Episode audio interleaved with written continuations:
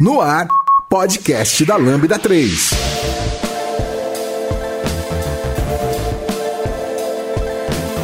Olá, eu sou Giovanni Bassi e esse é o podcast da Lambda 3. Hoje vamos falar sobre as novidades do Build 2019. Aqui comigo estão Lucas Teles, Robson Amorim, Moody. Não esqueçam de dar 5 estrelas no nosso iTunes, porque ajuda a colocar o podcast em destaque. Não deixem de comentar nesse episódio é, no post do blog, no nosso Facebook, SoundCloud, também no Twitter, ou se você preferir, manda um e-mail pra gente em podcast.lambda3.com.br. Você está ouvindo mais um podcast colaborativo produzido pela Lambda 3. Nos organizamos de forma democrática para que todos compartilhem conhecimento e boas histórias. Para ouvir no carro ou no caminho para o trabalho, temos muito papo sobre tecnologia, variedades, diversidade e muito mais. Encontre o caminho para novas ideias aqui no podcast da Lambda 3. Saiba mais sobre nossas soluções no site lambda3.com.br.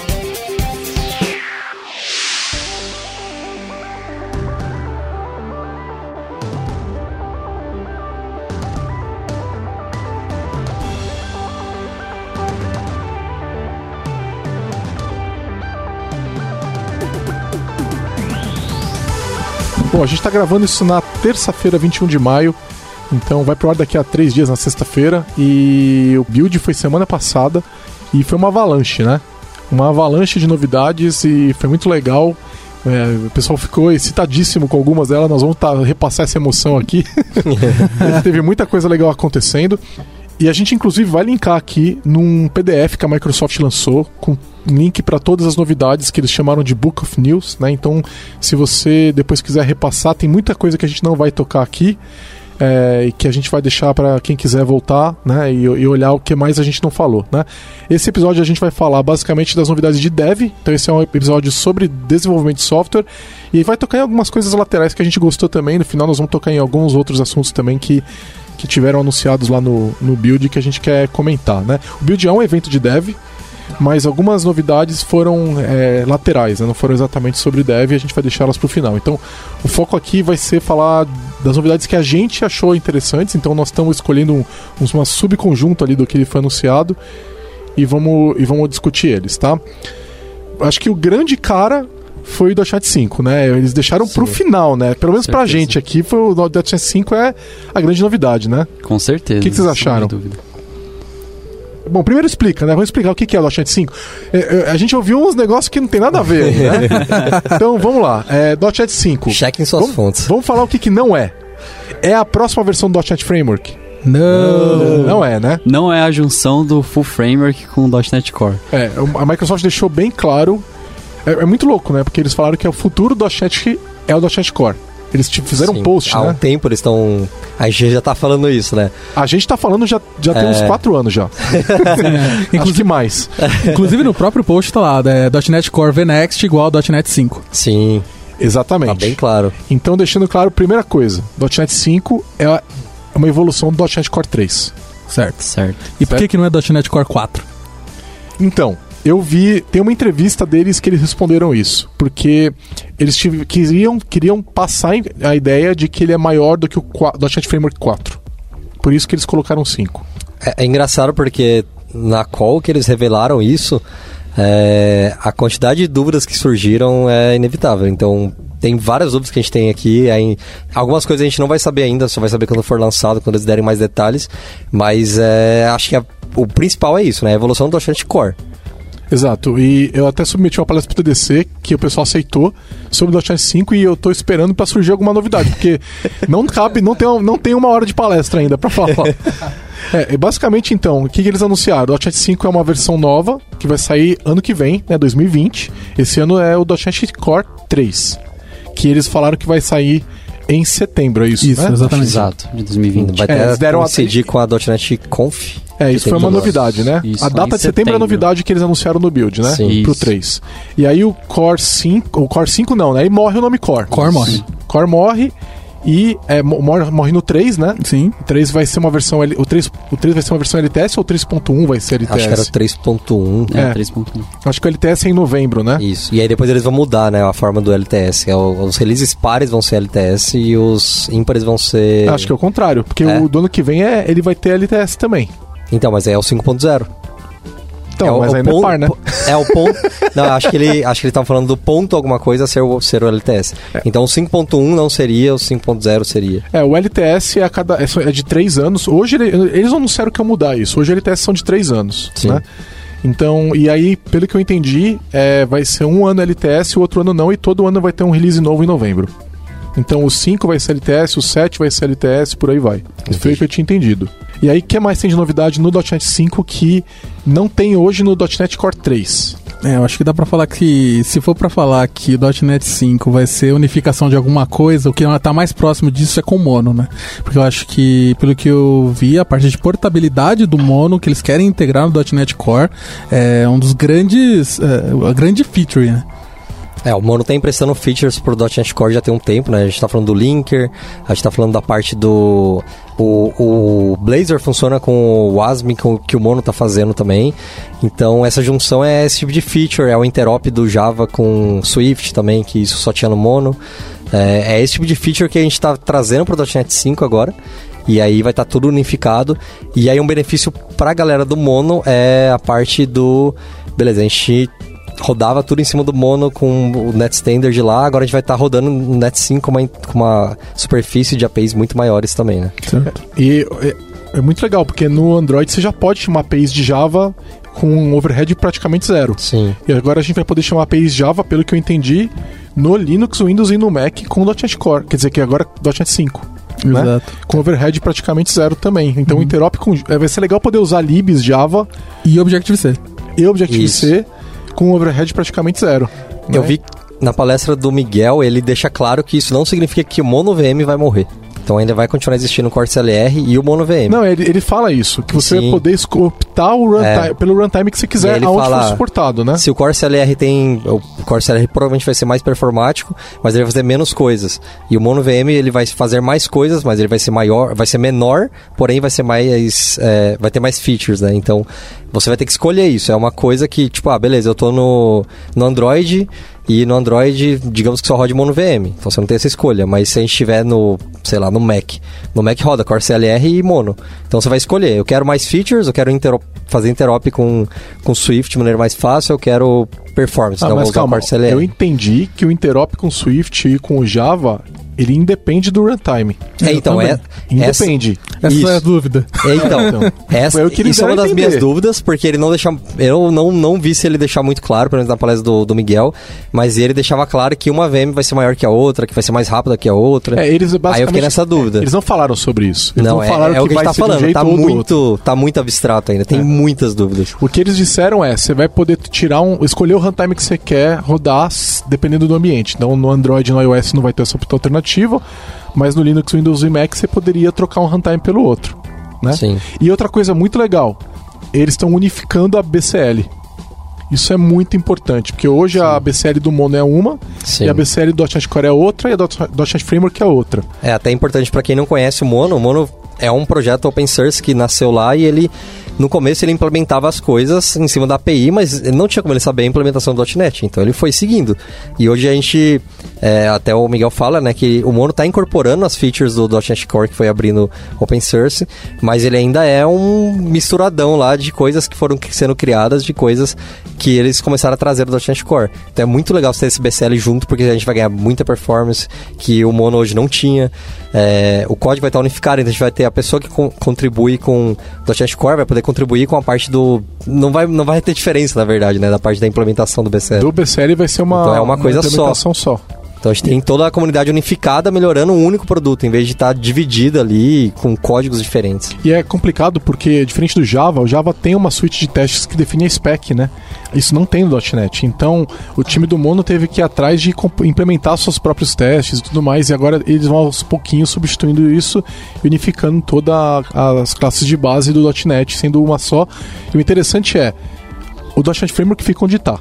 Ninguém toca mais no .NET Framework, ele vai receber patches e updates de segurança dentro da... Ele continua até a versão 461 ou 462, não tenho certeza, ele continua sendo parte integrante do Windows e depois disso ele passa a ter uma uma versão independente do Windows e o, o, suporte dele muda um pouco também, porque o Windows são 10 anos mais ou menos, depende da versão que você tá, né? Mas normalmente são 10 anos e até a versão que ele era parte do Windows continua sendo 10 anos e quando ele deixa de ser, é, ele passa a ter uma, um suporte diferente. Agora, é interessante notar que nessa história toda, o runtime do mundo vai sobreviver ao runtime do .NET Framework. Sim, quem diria, né? Sim. É, digo mais, né? Quem é que define as APIs que entram no .NET Standard É, de hoje? então. É o criador do Mono. sem dúvida, sem dúvida, o Miguel de, de Casa é um dos caras mais poderosos do .NET hoje. Sim. Impressionante. É um- Isso é, o- tipo um plot twist. dele. É. Impressionante mesmo. É, a gente Ah, tava outra- zoando que ele fez um cavalo de Troia, né? Ele fez a ferramenta, aí a Microsoft comprou a Xamarin, aí ele entrou na Microsoft, aí ele matou o .NET Framework e botou o mono com, com, as, com as features pro .NET 5. O que eu curti também é o lance do .NET Native, que vai vir pro, vai vir pro, pro CLR, pro, pro- do Core CLR, vai vir pra, quer dizer, vai vir pro .NET 5, né, que não É, a gente não hoje, sabe né? ainda o que, que isso significa, se isso vai estar nas duas VMs, se isso vai ser feito, não, não sabemos ainda, É, né? muitas dúvidas. Não sabemos. Mas e como fica a migração dos aplicativos que já existem hoje? Tipo, parece que os que estão já em .NET Core para brigar depois pro .NET 5 vai ser mais fácil, né? Mas a gente tem um monte de aplicações enterprises aí que usam ainda o full framework. O, não, o caminho de migração do Full Não é igualzinho a hoje. É Não igual ao do nada. .NET Core. É. Se pá, melhora um pouco se eles aumentarem a, a, a superfície de APIs do Net Standard, mas hum, também não, Não, tá claro pra gente. Eles não vão fazer isso. Eles Não, falaram né? que vai ser .NET Standard 2 2.1 ainda. É, É, não tem mudança no .NET Standard. Acho que as grandes APIs já estão vindo no 3.0, certo? Então, tipo, acho que, um, por exemplo, um grande é, fator de, de bloqueio de migração seria, por exemplo, a gente Framework 6, que você está intrínseco Sim, no seu sim. sistema lá, não tem como você migrar. Agora no 3 você vai poder. Só Eu que não tem que espero, fazer o reference pro .NET Core, né? Essa é a plataforma e não o Standard, né? Exato. eu não espero uma versão 3.0 do .NET Standard tão cedo. Eu imagino que talvez a gente tenha uma 2.2 daqui a um tempo quando a gente começar a falar de C Sharp 9. Mas. E talvez não tenha. E talvez não tenha. Eu acho que isso é, essa evolução do Standard vai ser bem mais lenta. Legal, acho que. Acho que tá bom de .NET 5 porque.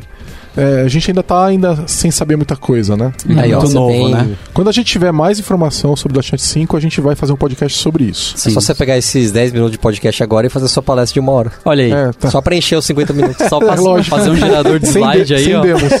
Pega um gerador de slide, aí só repassa. É, outra coisa legal foi o try.net. Já tinha try.net, né? try.dot.net. Já, já existia. Você o, não site, o site já existia. Já? O site já existia. Ele Mas saiu gente- em preview?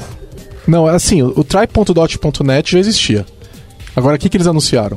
Eles anunciaram agora no GitHub o projeto do Try.net, né? Então você consegue executar seu código .NET ali no browser. Isso, que na verdade você consegue criar o seu try.net. O seu Try.net, Essa exatamente. sua clonando documentação. ali, enforcando. Aliás, com a própria linha de comando que vai sair, né? Já saiu. Já saiu? Já saiu. No- até o vídeo não tinha saído a linha de É, comando. é, Você tinha que ir lá, é, instalar, clonar o repositório e tudo mais. E aí você vai poder criar o seu, sua documentação interativa do seu projeto Isso, com o é, .NET. se você instalar a ferramenta, acho que é .NET-try mesmo. Eu tenho quase É certeza. .NET Try. .NET espaço Try. Não, o, a, O Global que você a Global Pra instalar, é, é. é .NET-try. Traço Try. É, Isso. aí ela aí fica aparecendo na linha de comando .NET espaço try. Agora, o que, que é exatamente isso? Porque a gente tá falando, tá, beleza, ela vai criar uma documentação. O que, que é essa documentação? Ah, ah, Quando eu olhei pela primeira vez, eu pensei que ia ser um negócio tipo o Jupyter do Python, sabe? Sim. Tipo um negócio mais dinâmico pra você ir escrevendo código .NET e vendo o resultado. É, Jupyter pra C Sharp já tem. Se chama Xamarin Workbooks. Não, não, não, não. Não, não é não, é Jupyter mesmo, tá? Jupyter com C Sharp, Jupyter Notebook com C Sharp tem faz uns. faz mais de ano já, eu acho. Mas essa feature do Xamarin Workbooks, quem não viu, é, é muito parecido com o Try.net de hoje também.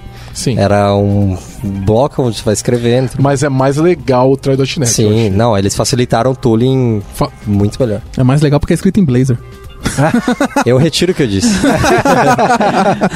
Roda ali com Mas é muito assim. parecido com o Jupyter, né? É, acho que é a ideia, só que ele é, acho que é muito mais focado numa coisa mais estática, certo? A sua documentação do seu projeto, ou da, de, de alguma coisa que você está Uma escrevendo. API, né? Exato, do que um, o Jupyter é mais você pensa em explorar e adicionar valores, remover coisas, ver como funciona.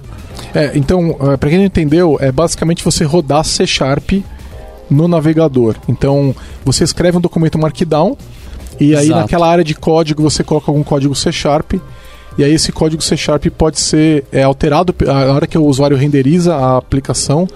é, Ele pode alterar, incluir coisas ali, mandar rodar e vai executar. Eu achei isso muito interessante. Sabe o que que eu achei mais interessante de tudo?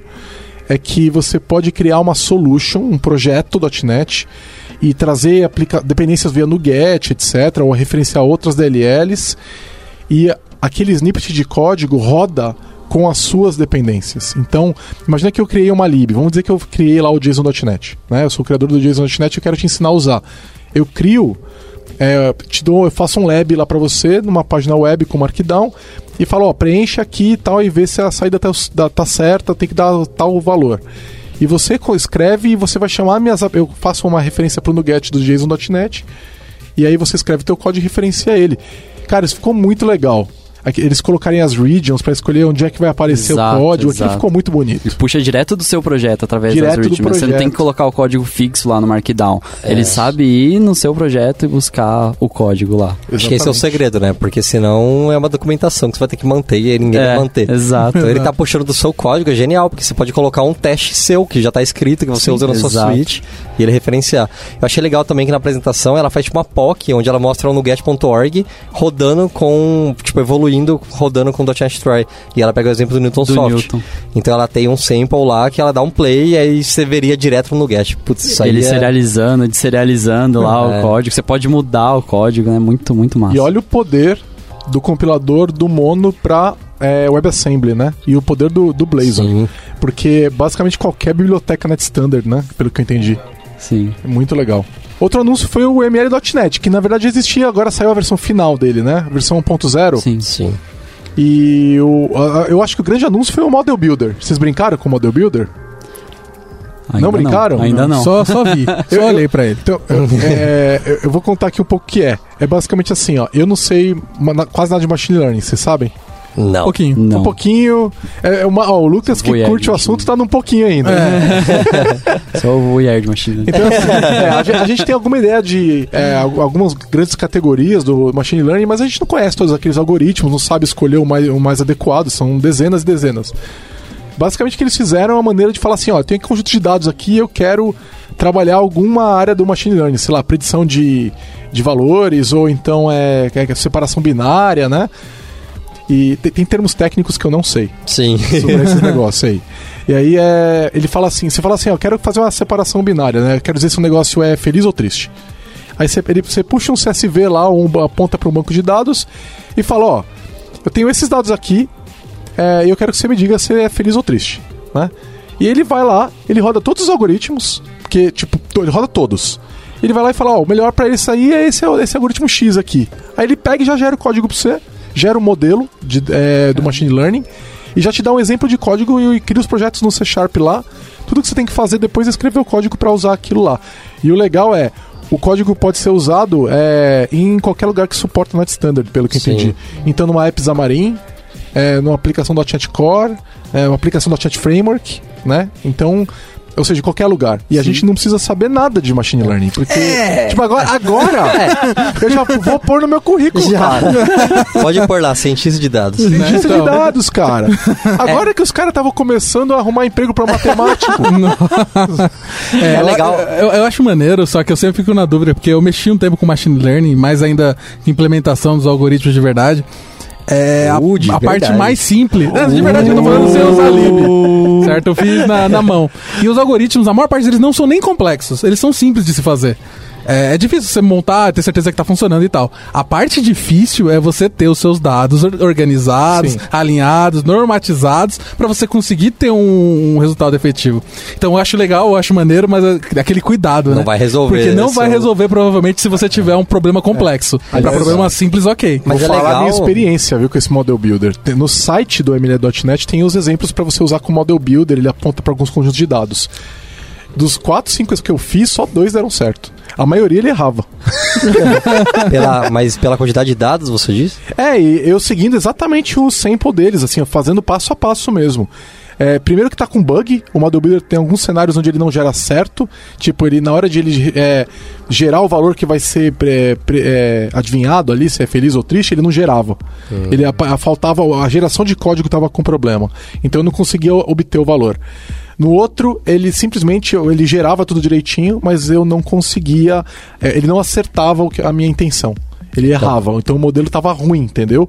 O que é estranho, porque geralmente na- no treinamento ele alcançava mais de 85% de efetividade.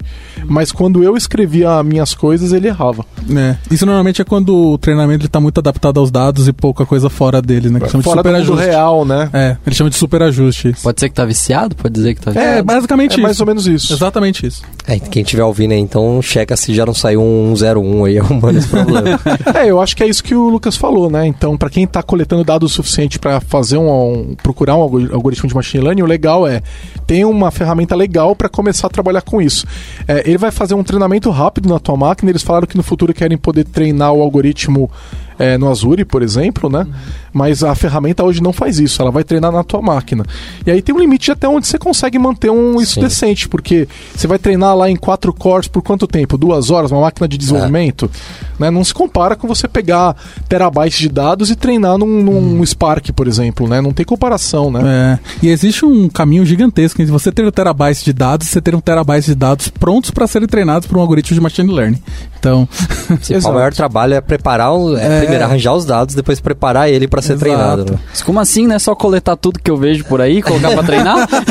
Apertar o botão lá e sair. Cara, eu Mas- acho isso essa iniciativa legal pra colocar o pé na água. sim, com certeza. É, ah, eu tenho um aplicativo aqui, eu queria validar uma hipótese aqui. Beleza, parece que faz sentido. Pô, E é muito você- legal pra um, pra um MVP, pra Sim. botar no ar um MVP, entendeu? Você não tem que se preocupar com isso que o Teles falou, né? De você ter que implementar um algoritmo genético, sei lá. Exatamente. Você pode é, encontrar um, o caminho do produto e a hora que você começa a monetizar, ir atrás de, de, de alguém como a Lambda 3 que faz esse trabalho de consultoria de dados. É, a E gente o faz. Nogari, o Nogari não vai ter que ser demitido.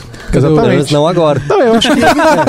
é, falando sério agora, né? Os cientistas de dados vão ficar, vão, vai ficar, vão ficar mais importantes, porque Sim. esse- depois que você molhou o pé na água, pra você Você vai ir além, sério, né? você vai bater num teto, cara. Sim. Né? Não é um negócio que você consegue estudar, ah, vou ler um artigo no fim de semana e vou entender. Não, você vai fazer 4 ou 5 anos de, de graduação, pós-graduação pra poder entender. Matemática. tudo mais. É. Estatística, todas É, Estudar muito.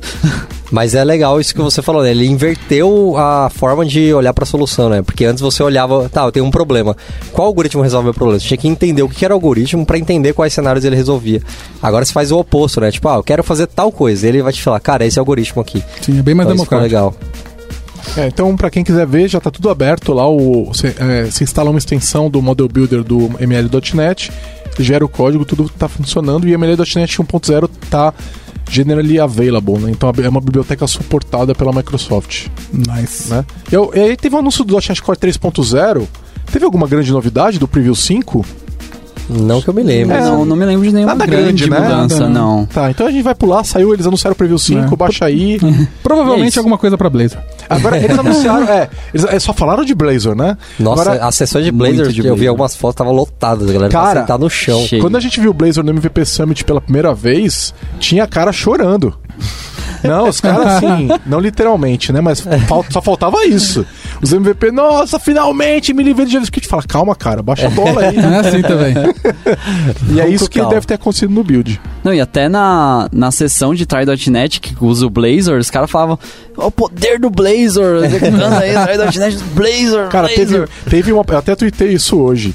Eles fizeram uma palestra de desenvolvimento full stack com .NET. Ah, eu vi, eu vi isso tweet. É muita coragem, cara. Ah, sim. Mas aí acho que é um pouco clickbait, né? Aquele negócio pra chamar a galera. Mas, é, Ah, mas a questão do mundo Cuidado. corporativo faz sentido. Sim, eu acho que é, do mundo o, corporativo. o público inicial é o mundo corporativo. Sim. Aí um, um rapaz até me perguntou hoje, mas, cara, olha o Webforms, né? Isso aí não é o futuro do Webforms? A resposta pra isso é, meu, o Webforms tem 17 anos e tá até hoje atendendo muita empresa muito bem. Então, assim, se o futuro do Blazor for esse, 17 anos de sucesso, tudo bem. E depois morre ou começa a É. desaparecer, É verdade, cara. Não, é O- verdade. É... O Webforms foi um, foi um negócio importante pra época Sim, dele. sim, não. É... Entendeu? Pra época realmente era incrível. É, É, exatamente. o problema é as que as pessoas usaram a parada errada, né? E continuaram É. usando depois que já deveria ter Depois que largado, né? enxergaram os problemas. e- É, exato. Cara, Blazor tem, o Blazor tem pés é, em tecnologias muito sólidas, em padrões de, de, de- de- Ele respeita a web, né? E em padrões de front-end muito sérios, Sim, entendeu? Sim. Se você. é, eu costumo falar que se você conhece, sei lá, React, C Sharp e Razor, você vai voar no Blazor. Exatamente. Não, não tem segredo, ele usa os mesmos padrões que os frameworks SPA usam aí no dia a dia. Então. Faz é, componente reutilizável, tudo isso. Exatamente. E Ele sabe lidar com tipado. tudo tipado. É lindo. É, e a evolução do WASM, acho que do WASM das da como que eles chamaram a interface lá para É, o ASI. WASI. Aí isso aí pode ser um a mudança completa, né? Aliás, a palestra de Wasm com Wasm no build foi uma porcaria. Ah, é? Não, vale, não assistam. não vale a pena assistir. Não, não Perdi veja. meu tempo ali. Não, ele não explica o ASI, ele, ele faz propaganda no produto dele ali. é, acho que não valeu. não- perdi meu tempo. Ah, uma coisa legal do .NET Core 3, eles anunciaram o RC, acho que em julho, né? Acho que tem uma data do RC já, eu acho que é junho, junho ou Eu não me julho. lembro. Então já tem previsão aí de alguma versão mais estável muito, muito em breve. Tem a versão final é, é setembro, mas provavelmente se eles lançarem o RC deve vir com Go Live, né? Sim. Então é Go Live com suporte, né? Porque é open source, Go Live sempre tem, né? Você sempre pode ir pra produção, só que vai, vai sem suporte, né?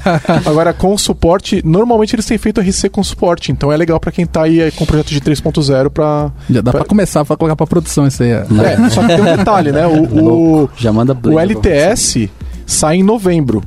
Então, o pessoal que está em projeto agora, que está em preview, que vai pegar o- a versão 3.0 em setembro, vai ser obrigado a migrar para o 3.1 LTS em novembro para não perder suporte também. Sim. Ou seja, para quem não está com previsão de manter o projeto até novembro, não é legal de ir pro .NET 3, é, .NET Core 3 ainda, porque vai perder suporte. Isso não é novidade, né? Eles já estavam fazendo isso Sim. desde o 2, então. O 2.1 tá assim também. Sim. É o do- 2.1 LTS 3 anos, 2.2 não. Sim. A hora que saiu o 3, o 2.2 perde suporte. É. Que é em setembro agora. Então. Fiquem espertos. Fiquem espertos. Legal. E aí, meu, .NET pra Apache Spark. Vocês viram aquela palestra? É incrível. Louco. Conta aí o que vocês viram. Eu vi ele baixando um torrent de 300 gigabytes e fazendo busca nele em, sei lá, 8 segundos, que foi a busca 40 dele. segundos. 40 segundos, a busca que tinha. Nossa, ele abre o filtro da busca dele. Se fosse SQL Server, numa base pequena, você já, é aquela query que você já olha e fala: Meu Deus, isso vai demorar pra rodar. Vai levar semanas. É, e aí eles fizeram isso rodando lá com essa base de 300 gigabytes, que a descompactada ficava maior ainda, né? é, é, o torrent tem 100 GB, É, compactado descompactado. 350 GB, é tudo arquivos CSV, não é uma base. Isso, é, não é? Você não tá descompactando um, sei lá, um NoSQL lá. Não é arquivo indexado. É. né? Não. Agora, e- isso aí é o Spark. O É. Spark faz isso. O que, que é o. Spark? O Spark é, um é uma aplicação. Então, vamos lá. É uma aplicação, é para o projeto da, da, da Apache. é, que está rodando no Azure com é, totalmente gerenciado, é o, o chamado Databricks, né? É um serviço que você compra e vai rodar lá. E o, o- é, ele é feito basicamente para fazer trabalhar machine learning e, e etc. E grandes consultas sobre grandes dados, né? Então o Spark é um projeto da Apache gigantesco, super é, é, é, utilizado e tudo mais. E pelo que eu entendi, tá vindo substituir em grande, grande parte das coisas que estão acontecendo no Hadoop. Tá vindo para substituir o Hadoop. Né? Em, em algumas coisas que o Spark faz já são melhores do Hadoop. E o Spark lida bem com streaming de dados também, não só com dados estáticos, o que é super importante, né? É, enfim, o Spark já faz isso. O que acontecia é que normalmente o pessoal que está lidando com o Spark está fazendo isso com Scala ou com Python Sim. ou com R, né? E agora o que eles anunciaram foi uma biblioteca de .NET. E o desempenho da biblioteca de .NET ele, ele é maior do que o da, da biblioteca de Python Sim. e quase Só tão rápido quanto a pra- de Scala.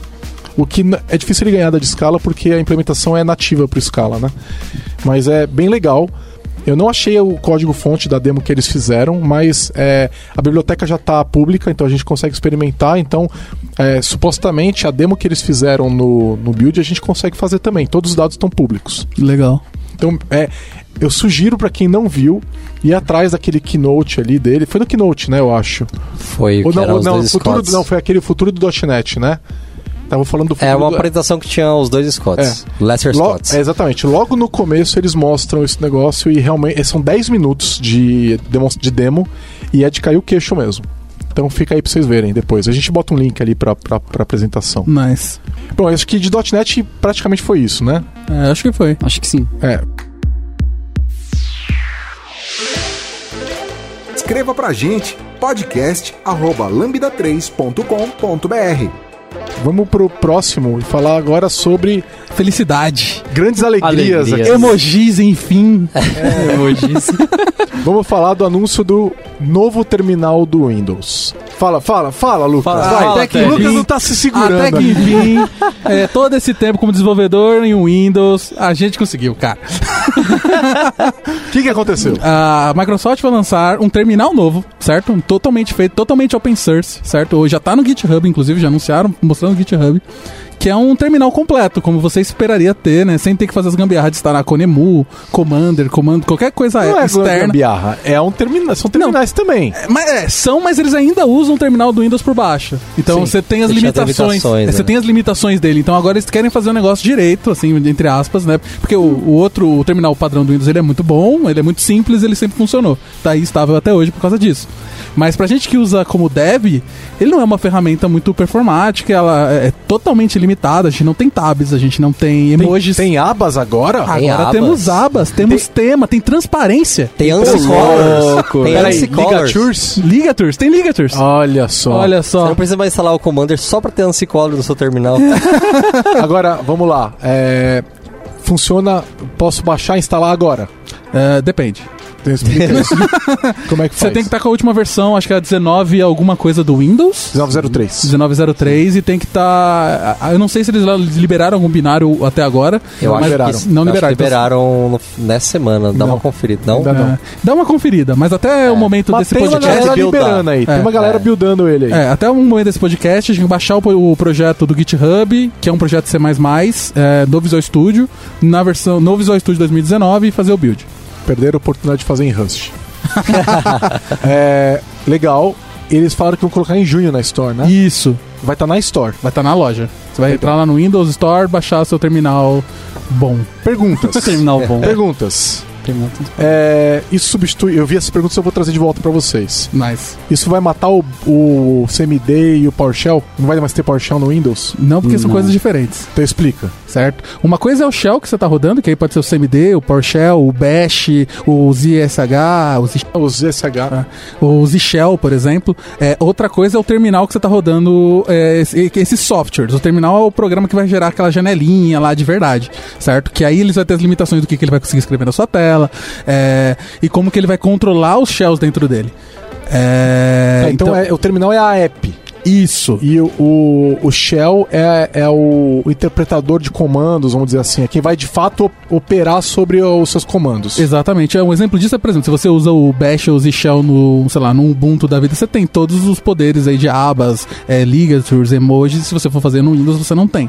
Porque não é isso, não é o Bash ou o Z-Shell que dá essa, é, esse poder pra você. Eu acho que tem um ponto que tá meio passando em branco, que o pessoal não tá comentando sobre o terminal do Windows novo. Que é o fato do que o novo terminal do Windows funciona sobre o CompTY. O- Desculpa, o Windows PTY, o WinPTY, que é o novo projeto que a Microsoft lançou e que tá do Windows 10 há umas duas versões já. Eu acho que desde o, da, da release do começo de 2018, tá? O que, que aconteceu? É, e como é que o Commander, Conemo e todos os outros terminais funcionam, né? Eles têm que ficar basicamente comu- comunicando com o terminal do Windows é, por trás do- dos panos. Sim. Então eles mantêm um terminal em memória escondido em algum lugar, certo? E é, o que acontece? Até recentemente é, não existia um terminal virtual para o Windows, uma API de terminal virtual para o Windows. Então os comandos eram feitos basicamente por screen scraping, certo? Por leitura de tela. E isso agora morreu, agora tem essa API. E o terminal do Windows novo, ele está usando essa API. Isso é o que está fazendo você, ele está exigindo o 1903. Deve ter Hum. novidades no WinPTY que o Windows Terminal está usando. Mas é isso Faz que vai sentido. fazer ele ficar mais veloz também pra renderizar? Provável, eh, com certeza isso vai fazer Ele vai ficar usar mais GPU veloz. também Vai usar ficar? GPU, vai usar GPU. Vai, né?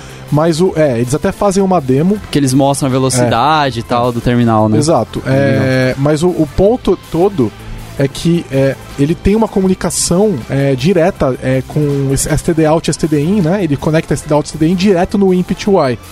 Para quem quiser saber mais sobre o IMP2i, tem uma série de posts no blog de command line é, do Windows, tá? É, é, é um blog muito legal, é extremamente técnico, então se para quem curte entender isso aí melhor, é, é, basta dar uma olhada lá. Não, até onde eu sei, não tem implementação ainda no Conemo, Commander não tem implementação, mas alguns outros terminais que estavam vindo aí, open source, inclusive, já tem suporte experimental. Tá, então, é, o- é, eu não lembro agora os nomes, eu- depois eu boto no post do blog. Eu tenho experimentado dois ou três deles e tem alguns bem legais, inclusive, tá? Pra quem tá, tá, tá querendo ver. Só que é, eles têm probleminhas, entendeu? O legal agora é ver um projeto open source sendo puxado por uma grande empresa que é a mais interessada nesse negócio. Então, isso, esse lance do IMP2i, pra mim, ele é, ele é groundbreaking, porque realmente ele muda o jogo. Né? Agora, o, com- o CMD e o PowerShell continuam no Windows. Continua existindo. E eles falam assim, sem prazo de vencimento, in- indeterminado. Isso não vai mudar. Exatamente. É, É- inclusive é ele vai continuar vivo, né? né? Porque se o- se no novo terminal você vai lá abrir PowerShell ou um bash do, do WSL ou um CMD. Você vai continuar ali. É, é um terminal de dev, né? Porque a gente não espera ver esse cara instalado no Windows Server, por exemplo. Exato. Sim. né? É igual um Terminator que você tem no, no, no Ubuntu, por exemplo, que você instala lá no Ubuntu, que é o, é é o terminal que eu usava e não é o Gnome Terminal que vem pro padrão lá. Uhum. Sim. Outro grande anúncio é o WSL2, que todo mundo falou, nossa, o que tá acontecendo? Eu lembro do Giovanni chegando, pirando aqui, falando: Caraca, vai ter um kernel do Linux no Windows. Cara, vai ter um kernel do Linux no Windows. Para pra pensar sobre isso. E não é uma máquina virtual, né? Não é uma máquina virtual como a gente pensaria que é, né? É, eu tô muito confuso de como eles estão fazendo isso. É. Como eles vão fazer isso. É, então, assim, é pra- vamos explicar o que, que é primeiro. É o de fato o kernel oficial do Linux, do kernel.org, certo? Certo, é a última versão LTS do kernel. É a última versão LTS que eles estão é, alterando e fazendo uma distribuição deles, na verdade. Né? Basicamente, não é, eles não estão quebrando compatibilidade, mas eles estão preparando ela para rodar melhor desse jeito que eles querem fazer rodar aí, com esses detalhes aí que eles querem, Certo. certo? É O que todo mundo faz, certo? Toda distribuição de Linux faz a mesma coisa. Justo. Certo? E eles estão fazendo isso na deles também. E eles falaram que vão fazer contribuições de volta pro kernel. Então eles Não falaram. vai ser a primeira vez. É, Não vai ser a primeira vez, é. Teve um ano que a Microsoft foi um dos maiores contribuidores do kernel naquele ano, né? Sim, Tipo, sim. Então eles vão fazer as contribuições, vão fazer as alterações, os patches e tal, e depois vão se submeter de volta upstream para o kernel integrar. Certo. Então o WSL2 é basicamente agora eu tenho melhor performance, melhor interoperabilidade com coisas de Linux, porque eu vou ter um kernel de Linux no Windows. É, não é Certo. mais uma emulação do kernel. Na- A- o certo. AWSL1 é o kernel tá- do Linux está sendo emulado pelo kernel do Windows. Então Co- tem uma camada de tradução ali. É como se fosse um wine invertido. É como se fosse um wine invertido. Entendeu? Exatamente. Então o kernel do Linux, é, o kernel do Windows fingindo que é o kernel do Linux. Só que para isso eles tinham que implementar todas as syscalls do Linux, o que estava um bruto trabalho. Algumas não têm relação direta com o kernel do Windows e eles tinham que reimplementar. Acabou isso aí. O WSL1, va- pelo que entendi, vai ficar para trás e o foco todo a partir de agora é WSL2. Eles vão fechar todas as feature requests que tinham a ver com implementação de syscall como entregues. Foram entregues agora no WSL2. Mas. É... E File System, que era o maior problema, tá resolvido, porque eles usavam o NTFS simulando um XT4, por exemplo. Não tem mais isso. Agora o WSL2 vai usar um XT4 de verdade. é, e, você- e o desempenho é praticamente nativo, né? E não sei se vocês sabem, mas no Windows, quando você habilita o Hyper-V, o próprio host do Windows roda virtualizado. Vocês sabiam disso? É, Não. O- é, exatamente. O, o Hyper-V assume controle sobre todos os recursos da máquina. Então, quando o host do Windows está falando com o hardware, ele está passando pelo Hyper-V. Sabia, vocês sabiam disso? Não. Não. Pois Não. é. Então, assim, a hora que você mágico. habilita o Hyper-V, mesmo que você não crie nenhuma VM, isso já passa a acontecer. Tá? Entendi. É por isso, e, e ele, e ele toma conta sobre o virtualizador do, do- do- da Intel ali, né? Ou da AMD que você está usando. Então, Isso explica muita coisa com os emuladores do Android. Sim, eu tava Não, não- pensando exatamente não é, nisso. não é isso não, isso é outra coisa. O fato é é que você só pode ter um, isso é normal, você não vai conseguir instalar VirtualBox e VMware na, na mesma máquina também. Não, ele, ele instala, só que ele roda muito mais lento quando o Hyper-V tá habilitado no Windows. Agora funciona. Nessa versão tá funcionando. É. Com Hyper-V você consegue Mas é subir porque- o simulador Android. Mas é porque o Android, o emulador do Android tá usando serviço. Então, essa é outra coisa. É outra coisa que já foi anunciada faz uns meses aí. É, o emulador do, do, do Android agora tá usando serviços de. O próprio VirtualBox, eu acho, usou- é, eles estão usando serviços de emulação do Hyper-V. Então é como se o Sim. Hyper-V fosse o motor.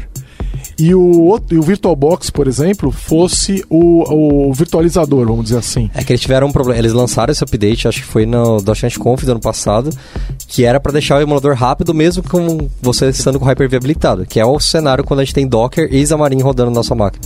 O problema foi que quando eles lançaram isso, o Spectre foi descoberto, e de hora que arrumar o Spectre, eles desfizeram tudo que eles fizeram. Exato. E É. agora eles estão voltando atrás e não, não tá claro pra mim ainda se eles já lançaram ou não, mas eles estão trabalhando pra que em breve isso já fique igual novamente como tava no passado. Eles só que vai ficar até mais rápido, porque eles já fizeram mais melhorias. Então, acho que, acho que voltou a funcionar essa, o É. emulador com Android com Hyper-V.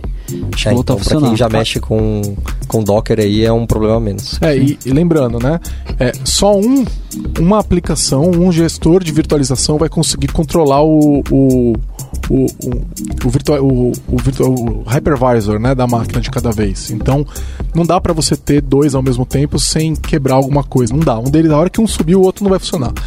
Então, o que está acontecendo, é- isso acontece a partir do momento que você instala e habilita o Hyper-V. né? E aí o que acontece é, o Windows próprio host roda virtualizado. Isso quer dizer que esse kernel do Linux, ele não está rodando subprivilegiado. Ele não é menos importante que o kernel do Windows. Ele está rodando na mesma camada de abstração que o kernel do Windows, entenderam? Sim. É, mas eu fico, muito- eu fico muito na dúvida de como dois kernels ao mesmo tempo controlando a máquina vai funcionar. É porque quem controla o hardware de fato é o Hyper-V. Entendi. Não é o kernel do Windows. Hum, Entendeu? agora é que você não sabia sentido. disso, né? Faz então, exatamente, muda tudo. Muda tudo. Então o desempenho do kernel do Linux tem que ser nativo, igualzinho do kernel do Windows. Faz sentido. Entendeu? Se você for olhar o diagrama, você vai ver o kernel do Linux e o kernel do Windows lado a lado, os dois acessando o virtualiza o, o Hyper-V, que, E isso- que é quem controla o acesso de E eu imagino que isso vai ser muito positivo também pro Docker for Windows sem máquina virtual, né? Isso já acontece. Ah, então, esse é outro assunto, né? Mas assim, quando você está rodando containers Windows no modo Linux, você já viu isso? Ele- é é aquela VM, entre aspas, VM, que permite rodar o kernel do Linux, rodar containers Linux no- usando o, o Windows, é a mesma técnica de virtualização que está acontecendo com o WSL2. É a mesma técnica, Hum, entendeu? É, Talvez vai ficar mais maduro, inclusive, agora. então, ou vai morrer. Então, é, é, vamos ver pra, como é. Eu não sei o que, que vai Sim. acontecer, porque tem alguns detalhes. Então, o que, que eles já falaram pra gente? O WSL2, por enquanto, vai, vai. Eles falaram que em junho vão dar acesso aí pros insiders, né? Não vai ser nessa versão 1903, que já tá pronta, que vai aparecer. Então, talvez apareça na 1910. Acho que vai, deve ter uma versão 1910 no final do ano. Talvez apareça nessa. E ele já vai, ele vai ter um outro IP. Então, se você subir um serviço, por exemplo, se você está no WSL2 e você sobe uma, um, um, um servidor Node, por exemplo, ele não vai aparecer em localhost. Hum, Igual acontece no WSL1. Ele vai aparecer num outro IP. Entendi. Provavelmente eles vão criar um hostname, tipo WSL dois pontos. Aham. Certo? É, mas eles, eles querem alcançar compatibilidade total com o WSL1. Ou seja, expor as portas também dentro do, do Windows. Entendi. Entendeu? Então, é, nesse, eu, eu acho que é, talvez eles tenham que mexer no virtualizador mesmo. Fala assim, olha, essas duas VMs, que é o host do Windows, e o, que esse kernel do Linux, Olha compartilham portas, né? Então eu acho que eles conseguem fazer, afinal de contas, né? Como falou um amigo meu que trabalha lá na, na Microsoft, a gente manda no sistema operacional. Então a gente faz o que a gente quer. né? Justo. Então eles podem fazer isso, mas então é importante dizer. É, Ah, vocês viram a demo que eles pegam e migram de um, WS, uma, uma- um WSL1 para um WSL2? Não. Quis Não, fazer ele- comparação lá do Não. Node Mod, do Insta... Não? É, é exatamente, essa demo aí. Eles Ah, sim, migram que em é alguns segundos. Sim. Eles migram ela, eles rodam ela, demoram uns 15 segundos para fazer o npm install, aí é, migra pro WSL2 em alguns segundos e ele instala em 4 segundos. Sim. Bem Né? Que Sabe essa- se vai tudo ter... isso aí era o file system, né? É, exato. Exato. É. Sabe se a gente vai ter Demon já agora? Então, é, supostamente, assim, hoje já dá pra ter, né? Hoje, com o WSL1 já dá para ter um daemon. é, qualquer serviço que você botar em segundo plano no WSL vai continuar em segundo plano hoje. Já na Certo. versão atual, estável, antes da 1903, a última antes da 1903. Já acontece isso. O que você tá querendo não é um daemon, você quer um sistema de start. Você quer um Sim. init, né? Aham. Então, não sei. Porque o sistema de init implica em tempo de espera. Sim. E hoje, não sei se vocês viram a demo, mas o WSL2 sobe em menos de um segundo. Muito rápido. Porque o kernel do Linux é muito rápido, né? E o, o, o- não tem uma, não tem de fato uma camada de abstração entre o, o- ele e o Windows, é entre ele e o Hyper-V direto. Então é muito rápido. Só que se eu botar um, um- um sistema de inicialização, ele vai ficar lento, entendeu? Então você vai ter que esperar o Linux bootar. Se Sim. você realmente quer isso, tá, eu gostaria assim, a opção é legal, mas, tem eu não sei se eu quero. Ou talvez, sabe o que eles podiam fazer? Dar a opção de, depois que o Windows está subindo, ser um serviço que sobe em seguida. Sim. Entendeu? Justo. Sobe junto, é, a tua máquina, você logou, ele já sobe em paralelo. Aí a hora que eu pedir, ele já tá lá. Uhum. Isso seria legal, Sim. é. né? Isso é uma feature que você pode optar em ter ou não, de forma geral também. E que teria que estar desabilitada por padrão. Isso, justo, justo. Mas enfim, o WSL2 é um negócio que é game changer. Outra coisa que eu quero experimentar é começar a usar os servidores de X. Hum, e começar a rodar a aplicação gráfica, porque até hoje eu não fiz isso porque o desempenho não era bom. Né? E aí agora vai ficar Era. bom. É, eu consegui rodar o Firefox assim e é uma porcaria de ler. É, mas ele era lento por causa do file system, Não. cara. É por causa do file system. Sim. E agora não vai ser mais. Ele vai acessar a memória de maneira nativa, ele vai... é tudo nativo. É maravilhoso. Né? Nice. Vamos ver pelo menos como é que vai ser a questão de memória, por exemplo, porque o LCAL, né, que é os containers de Linux no Windows, ele tem uma limitação de tamanho de memória, porque os caras colocaram lá. Não precisava ter.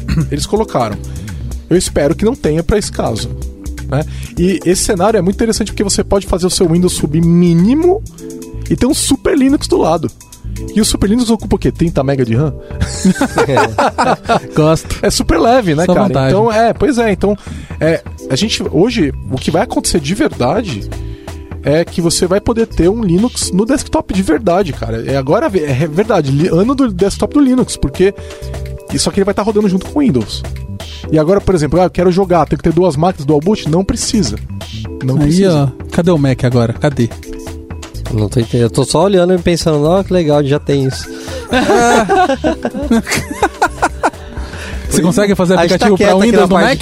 A gente tá quieto aqui na parte do Windows, que a gente tá só observando a alegria de vocês aí. Ah, Na verdade, até hoje você não tem como rodar containers nem Linux, nem Windows, nem essa Mac essa no parte a Mac. gente releva. Mas não importa. Não, Ih, não Ixi, importa. dá pra rodar um servidor de X ali, subir um Essa parte tudo Isso a É. releva. Eu consigo rodar até Swift no meu Ubuntu, vocês não conseguem. Então, é, a gente. Essa não é uma novidade que vai aparecer em breve pra gente, vai levar mais ou menos um ano pra estar tudo estável, mas logo logo. É, um ano passa rápido, cara. ah, exato. Rapidinho. Tô em- empolgado com essa. É isso aí. Espero .NET 5, .NET 5 aí. Daqui a pouco aparece WSL. É. É isso aí. Extensão de remote do code. Eles anunciaram isso um pouco antes do build, mas eles falaram bastante no build. Sim, sim. É, a gente aqui na Lambda ficou todo mundo maluco com isso, né? O que, que vocês fizeram aí? Quem quer contar o que, que é e o que, que vocês já brincaram com isso aí? Não brincou? Não é possível, cara. Eu fiquei maluco quando eu vi. Lucas, você fez alguma coisa? Não, eu só sentei do seu lado lá pra você mostrar que a- o seu exemplo de Rust já me deixou impressionado. Eu E aí, vi um Robson? tweet de alguém Na que tinha que feito. Ah, então eu vou contar o que, Eu vi que um é. tweet de alguém que era. Não sei se era OpenCV, era algum projeto desses que era um inferno pra, pra, pra Rust, fazer. cara. Rust era impossível, É, não tinha então. debug. Mas expliquei qual que é, pra galera ficar maluco também. Eles separaram o code em duas partes. Uma parte de servidor e uma parte de é, front-end gráfico. Então, Uhum. é, partes do próprio code agora rodam num processo separado. Então, essa é a primeira mudança. A segunda mudança, então essa é a mudança da técnica, né, que eles fizeram, a infraestrutura. Quando eles fizeram isso, eles permitiram que as partes de servidor do code rodem em outros lugares. Então eles já trouxeram uma extensão chamada Remote para VS Code, alguma coisa assim, que faz com que essa parte de servidor do code rode em containers, essa é uma alternativa, em, via SSH ou é, via ahn, WSL. Hum, E eles mostraram mais uma que é na nuvem, tá? Nice. Então você, então olha só, o que que acontece? Eu vou falar de containers que foi o que eu eu experimentei containers WSL, tá? É, containers. Quando você, é, eles colocam uma pasta, acho que é .vs container, .container, alguma coisa assim no seu projeto. Quando você coloca essa pasta, dentro dela vai ter um Dockerfile e uma configuração do container, tá? Quando você abre, o próprio code fala: Olha, tô vendo que você tem um container aqui, você tem uma configuração de container, quer reiniciar o code usando isso daí? Aí você fala: Beleza, ele reinicia, ele sobe o container de acordo com o seu Dockerfile e as suas configurações e monta o teu diretório da aplicação dentro do container. A partir daquele momento, o code fu inteiro funciona como se ele estivesse rodando dentro do container. Só a interface gráfica está no Windows.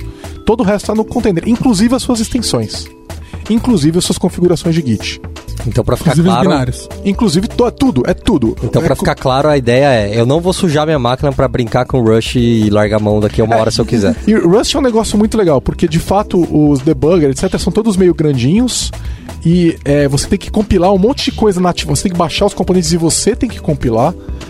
E o debug simplesmente não funcionava. A última vez que eu olhei foi ano passado e não estava funcionando. Eu desisti de tentar Rust no Windows. É, então, e essa é a parte pra mim que é incrível. né? Então, você pode estar falando que é uma pessoa que ia desistir de uma, de uma linguagem, de uma, uma lib, alguma coisa que fosse difícil de fazer.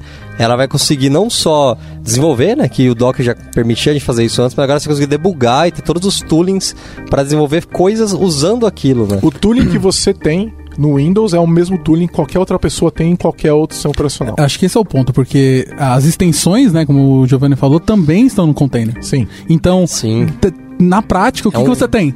Se eu codo Node e .NET Core com, com VS Code, eu posso ter um container para cada um e eu não vou ter as extensões pesando na memória do meu code de um quando eu estiver rodando o outro sem necessidade. É um workspace num container versionado.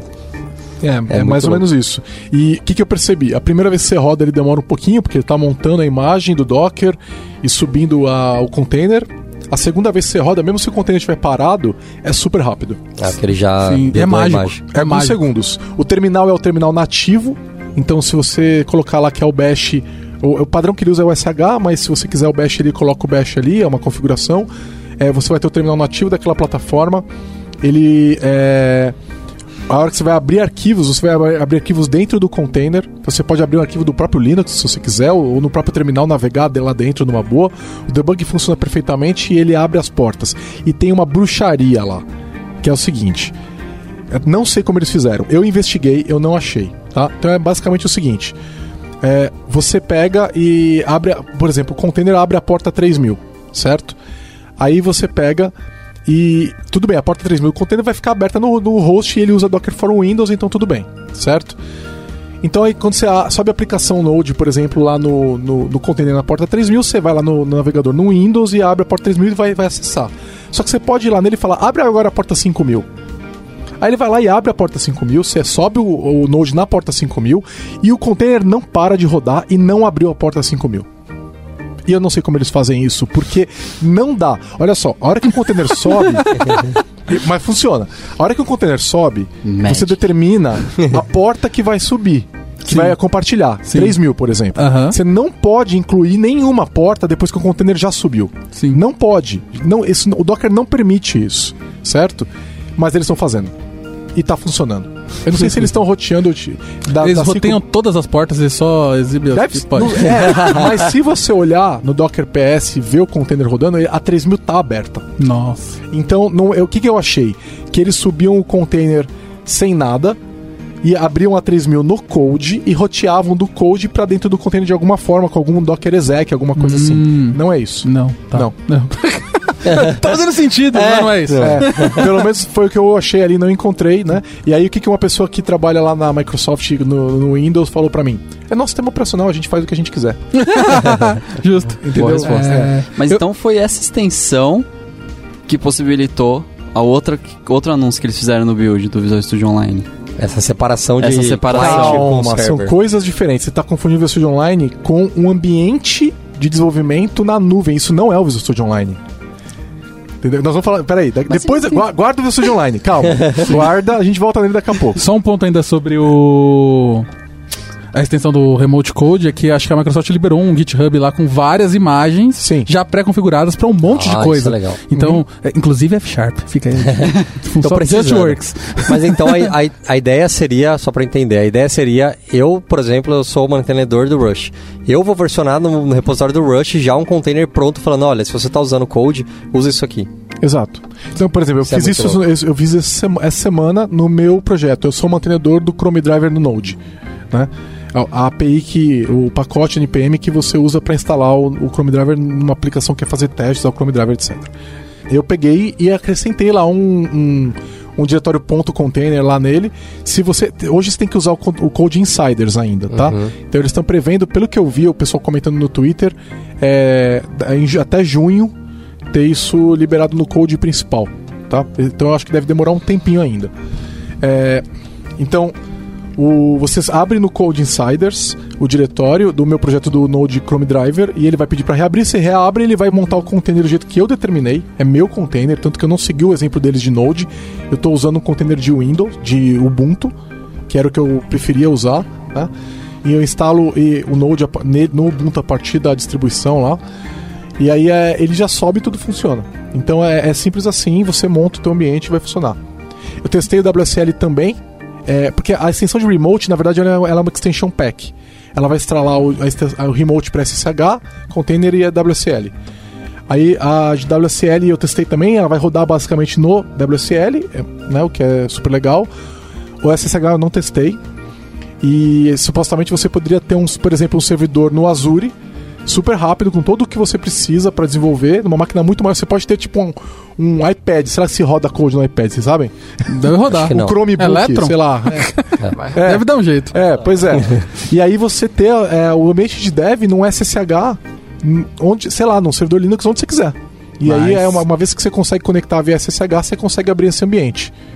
E a outra que eles mostraram, mas eles não deram acesso, é essa que o Robson estava falando, que é um ambiente remoto de desenvolvimento, que eles vão vender pra gente. Então, que em vez de você montar o seu servidor Linux com o seu SSH para você montar as coisas, eles vão falar: "Não, eu monto o teu ambiente para você". Entendeu? Então você vai lá e aí você pode ativar ambientes diferentes e eles provavelmente vão cobrar por uso.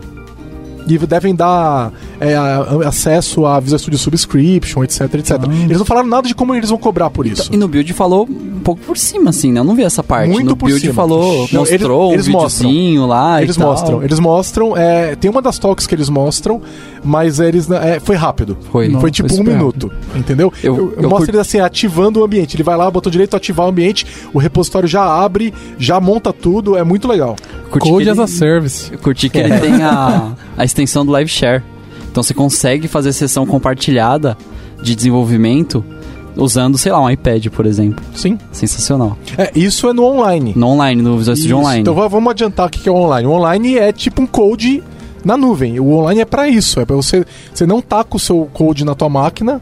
Você vai num, na- sei lá, num café de internet que tem internet ali, pega uma máquina, existe isso ainda, os Deve ter. Cybercafés, lan house, lan house, né? Cuidado onde você vai pôr sua senha, né?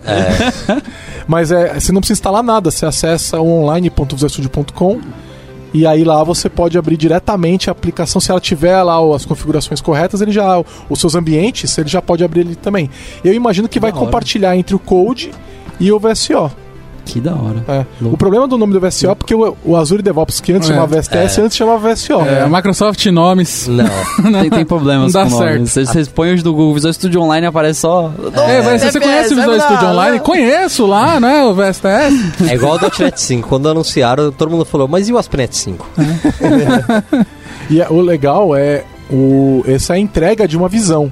Que eu tô. Eu tive essa visão, e muita gente teve há muito tempo atrás, que é eu quero isolar o meu ambiente de dev num container. Tinha uma extensão pra isso, não tinha? Não, você- eu, tinha- eu tinha- eu- eu isolava só o code, mas Você não co- o ambiente todo. Então, você duplicava o code e aí Duplicava o instalava code. tudo lá, né? É, é C-Code chamava a extensão, É. porque ela criava um- todo o seu ambiente de code no diretório do projeto.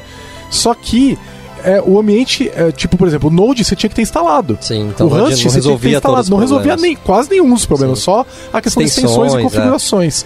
Agora, o, esse daí, não, o teu ambiente de dev inteiro tá no container. Né? Então isso aí é a entrega de uma visão.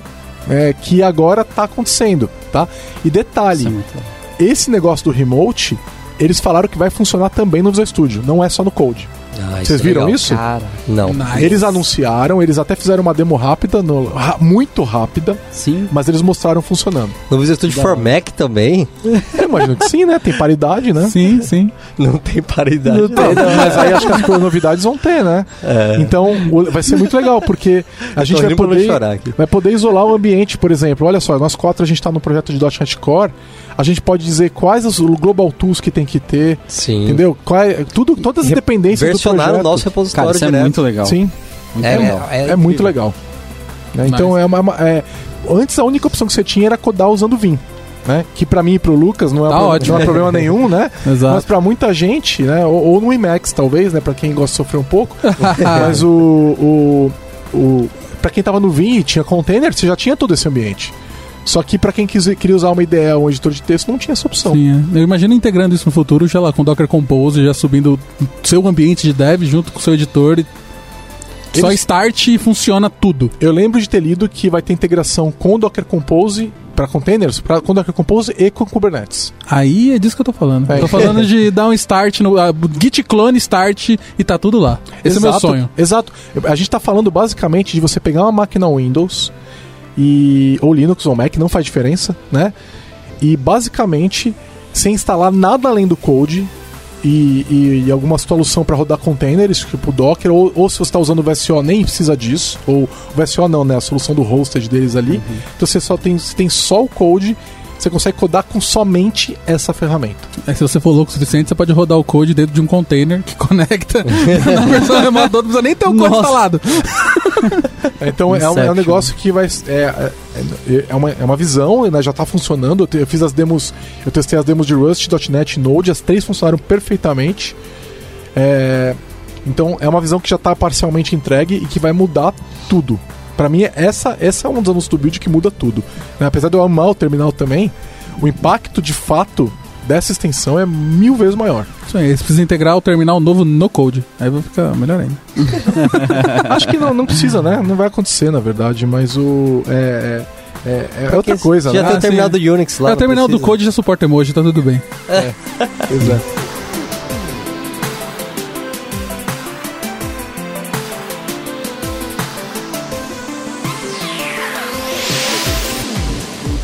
Entre em contato pelo site lambda3.com.br. O próximo item é um MSIX Core, vocês viram isso?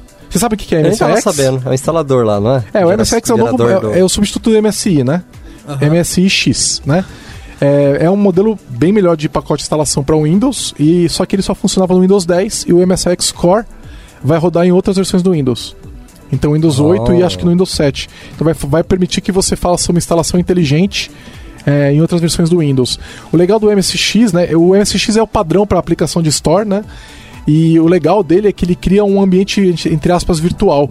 Quando você desinstala uma aplicação MSIX, ela desaparece do Windows. Ela não deixou o registro sujo. Não deixa, porque Não o registro deixa também rastro tá, é, o ali, registro tá né? virtualizado. Mas. É, então é, é, o terminal inclusive vai ser instalado como é uma aplicação de store, Uhum. vai ser instala- instalado com o MSX Olha e quando se que você legal. tirar, ele vai desaparecer da máquina. Tudo se liga. Muito bom. né? Né? Então Parece é que tem o alguém Mac olhando as coisas que tá fazendo, Né? né? Até parece que é a mesma empresa que tá fazendo tudo. Ah, E, assim, é, a maioria de nós não está trabalhando com aplicação desktop. A aplicação desktop é o que está instalando diretamente no Windows, né? Mas é, é, um, é para quem tá, é um, é um brutão na roda. É legal. O outro assunto, Azure Blockchain Service, vocês viram esse? Não vi, mas me interessa. Meu, teve um anúncio, foi palestra do Mark Rusinovich, que é incrível, é um cara que é maravilhoso, sabe tudo. Esse, esse cara sabe tudo. ele, pra quem não lembra quem é o Rusinovich, ele é fellow na Microsoft.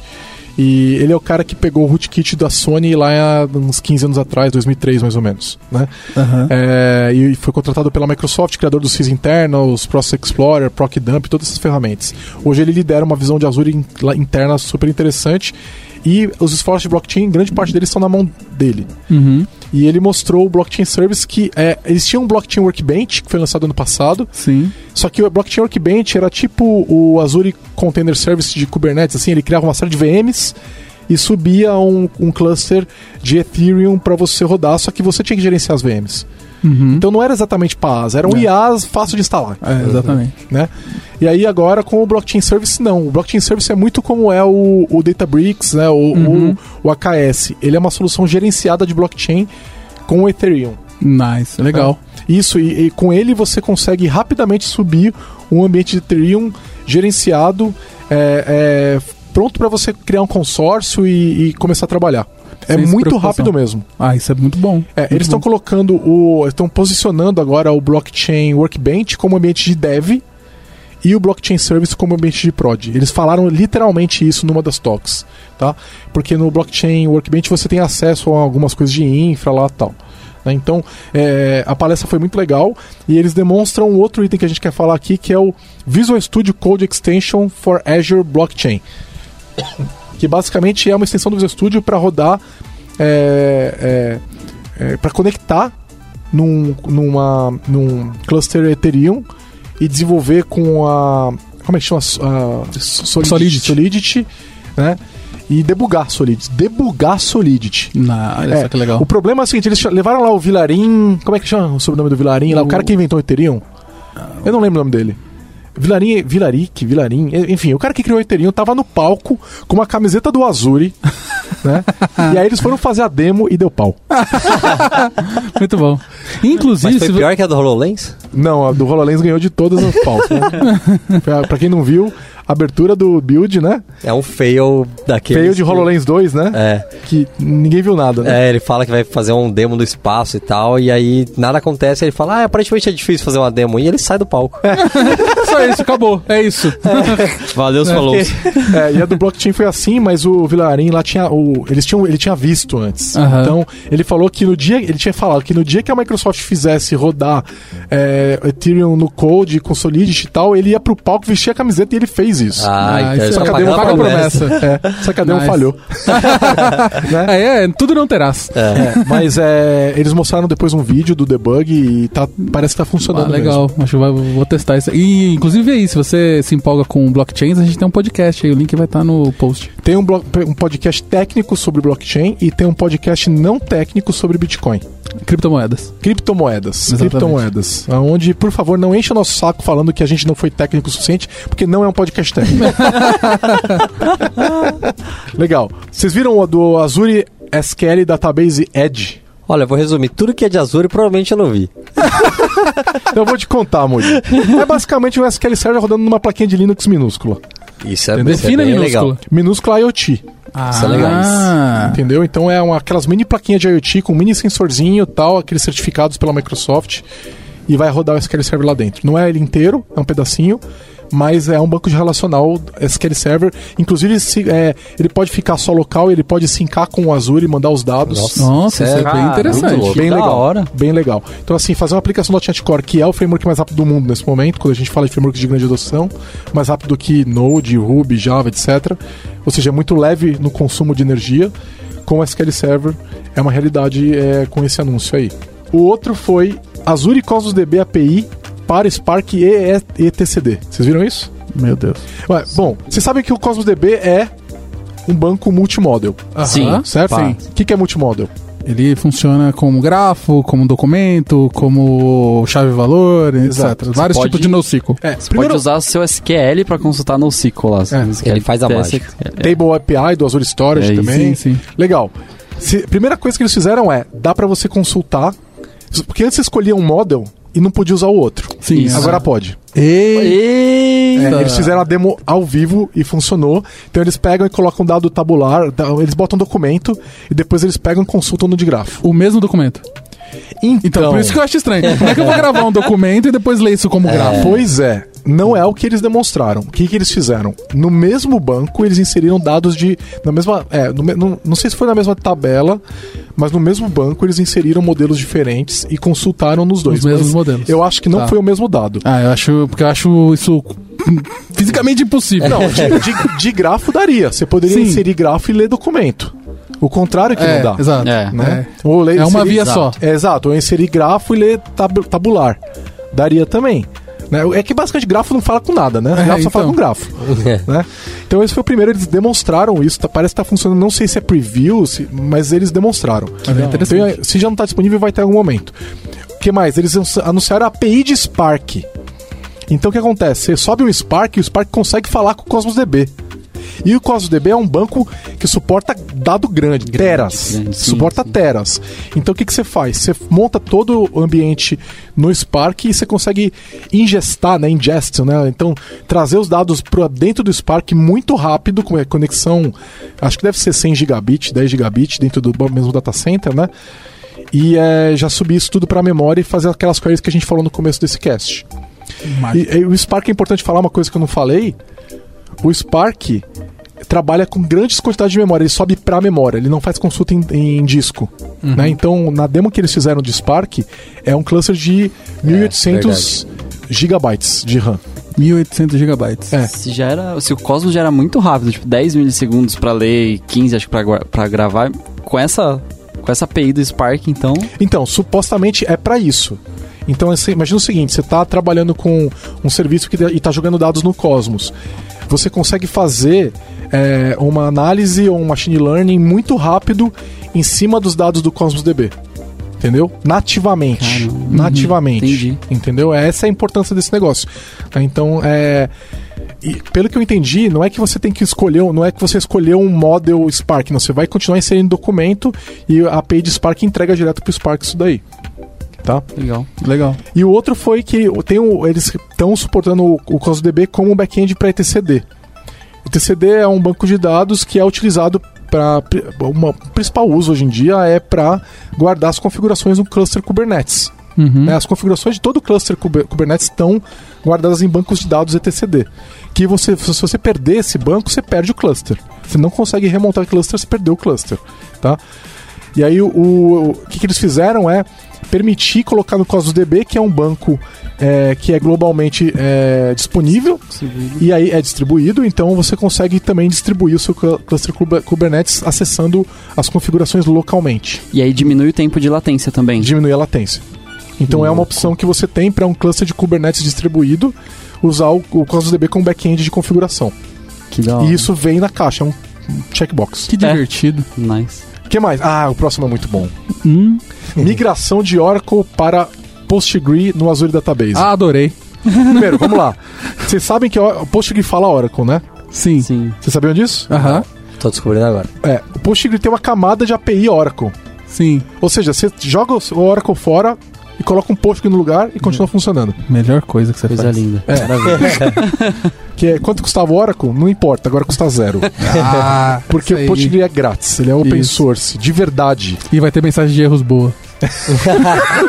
E tem uma história Senti legal para containers. Vai ter o quê? Uma história, o PostgreSQL você vai lá no, Doc- no Docker Hub e baixa o container dele. Olha, sem ter que me cadastrar e Sem- comprar um, um container gratuito? Sem. Nossa. Sem ter que assinar Comprar nenhum. um container 2019. Sem ter que assinar nenhum acordo com o demo, demo, a Oracle. Vocês já viram isso? Você não pode fazer o Sim. tipo um Docker Pool Sim. sem ir lá no Docker Hub e aceitar os termos da Oracle, cara. Sim, Com só, sangue. isso aumenta em 40% a complexidade de entrada no meu projeto atual, inclusive. Só tem que ir lá fazer. E você tem que ter a conta. Tem que ter a conta. Você vai ter que tá criar a conta, vai ter que criar. Ah. É. Então, assim, é, o Postgre ele é um banco open source que fala a API do Oracle, que é basicamente você não tem que mudar a tua aplicação. Você vai contar pro Postgre funcionar em modo Oracle. Beleza? O que, que a Microsoft fez? Ela já está com o Postgre como banco de dados gerenciados no Azure já tem um tempo. Ela anunciou duas coisas. Primeira, você pode migrar, é um migrador de Oracle para Postgre no Azure. É isso. Segundo, hyperscale, é, escala hiper, hiper escala para Postgre. Ou seja, uma escala de terabytes, né, para Postgre. Ou seja, você pode de fato jogar seu Oracle fora. Né? Então, eles, é que essa briga entre as nuvens, incluindo a nuvem da Oracle, tá linda de assistir, né? E aí, o que a Microsoft tá fazendo aí dando um soco, já que a Oracle tá, Vocês viram o que a Oracle fez? O que eles fizeram foi o seguinte: eles dobraram. Basicamente, não é que eles dobraram o preço da, da licença, né? Eu, eu tô falando assim: consultem os termos da Oracle, eu não falo pela Oracle, tá? Eu tô vou deixar isso claro, disclaimer, né? Justo. O, o que eu entendi foi o seguinte: eles, é, para rodar na nuvem é o mesmo preço de antes, mas para rodar um premise ficou o dobro do preço. Na nuvem da Oracle. Para rodar em qualquer outra nuvem continua sendo o dobro do preço. Então, é, tá uma meio que guerrinha, né, entre as, as a AWS, Azure e, e com a Oracle. A Oracle tá usando a força que ela tem, que é a database, é, a- é o produto mais forte deles, eu diria, né? Pra manter o pessoal e levar eles pra nuvem dela. E ela tá no direito de fazer isso. Mas o que, que o pessoal da Azure fez? Falou: você não precisa mais de Oracle. Joga fora e vem pro Postgre. Né? Não sei até onde isso vai, não acompanhei nenhuma migração de Oracle para Postgre. O que eles estão falando é que é lift and shift, entendeu? Você troca um pelo outro. Agora tem que ver se é verdade, né? Então, no dia que a gente pegar um desses, a gente comenta mais. Nossa, Talvez alguém é- já pegou, dá um, manda um comentário aí. E Se alguém aí já pegou, vem aí contar pra gente, a gente faz um podcast sobre isso. Ah, com certeza. E Deve com certeza, louco. se a gente tiver a opção de poder fazer isso, a gente vai tentar. Com certeza. é, o problema todo é o seguinte: suporte. Então, assim, você contratar um banco de dados Oracle, você tem suporte da Oracle, certo? Se você contratar, pegar um, instalar um Postgre na sua, na sua empresa, você não tem suporte nenhum. Se ele sair do ar, você tá na mão, certo? No Azure, a infra é garantida pelo Azure. Então, se o banco sair do ar, é problema deles, não é problema teu, certo? Você está pagando por isso. Uhum. Agora, problemas no banco de dados, de errei alguma coisa, você, vai, você que tem que você é responsável. Mas isso é a mesma coisa se você tiver com o banco Oracle. Sim. Então, é, isso é, é o mesmo caso para o caso do OpenShift. Né? A Red Hat dá suporte no, no Kubernetes com OpenShift, certo? Só para manter esse o, o cluster no ar. Só que se você roda no Azure, a Microsoft dá esse suporte. E você não precisa ter um OpenShift, um OpenShift lá. A não ser que você queira as coisas que o OpenShift dá, o que eu geralmente entendo como muito boas, mas eu não quero esse lock-in e eu quero estar no, no clube do Kubernetes que é muito maior. Né? Então é, é- é- é um negócio interessante. Esse ponto do Oracle com o Postgre tem tornado o Postgre ainda mais é, interessante é, do que ele já era. O, o Postgre já era o grande banco de dados relacional do mundo open source, né? Sim. Uhum. E agora tá ficando maior, pelo que eu tenho percebido. Enfim. Azure SQL Database Serverless, viram essa? Não. Só paga pelo que usar. Olha. Não tem mais um preço fixo. Entendeu? Isso é bem Se não legal. estiver usando, não tá pagando. Nice. Isso é legal. Essa galera do mobile pira. Mas é isso mesmo. Por que, que eu tô pagando por um banco que tá parado? Sim. Por que, que eu tô pagando por 10 requests por segundo, 10 inserts por segundo se eu não tô, pa- se eu não tô usando? Sim. Não, eu vou usar pelo que eu. Eu vou pagar pelo que eu usar. É isso. Esse é realmente serverless, né? não. Serverless não existe, cara. Sempre tem um Serverless, servidor. É, Então, tem outros serviços que mesmo que que é serverless, você tem que re- re- reservar uma taxa fixa. Não, não tem que reservar. Pagar. Não tem que reservar. O Cosmos tem. Não, o Cosmos tem. O- o, Cosmos, o Cosmos eles dizem que é serverless. Sim, é. Mas aí eu vou ter, por exemplo, uma, uma linha lá de pagamento das Azure Functions que eu te pago mensal um valor pra ter disponível. É, É tudo por isso bem. que eu não gosto do nome serverless, É, cara. sim. Cada um usa como quer. É. A confusão. É, esse SQL Database Serverless é basicamente é isso. É use pelo que você. Pague pelo que você tá usando. Sim. Entendeu? É. Então, Devia ser SQL as a service, não serverless. Ah, e com auto-scaling, né?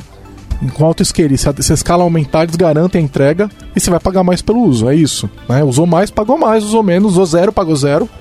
Né? Hum, Sim. Então eu, eu achei bem legal. Que você não tem mais que reservar. Sim, Né? sim. É uma promessa perigosa, né? Porque é, para pico sazonal, eles conseguirem subir e aumentar o, o, o grid de SQL Server rápido assim, é delicado isso aí. Imagine umas, uns picos tipo de Black, Black, Black Friday. Black Friday. Exato. Cara, é uma proposta. Eu não vi as limitações, eu só vi que o, o anúncio ali, acho que tá em preview também. Mas é uma, é uma aposta que tem que ter coragem pra fazer. viu? Isso aí. Tem que ser uma multinacional muito importante pra conseguir aproveitar uma coisa dessa. Tem que ter uma. Tem que ter grana, né? Não é, à toa, não, é à toa- não é à toa que os caras são a empresa que mais investe PD no mundo, né? É. Beleza.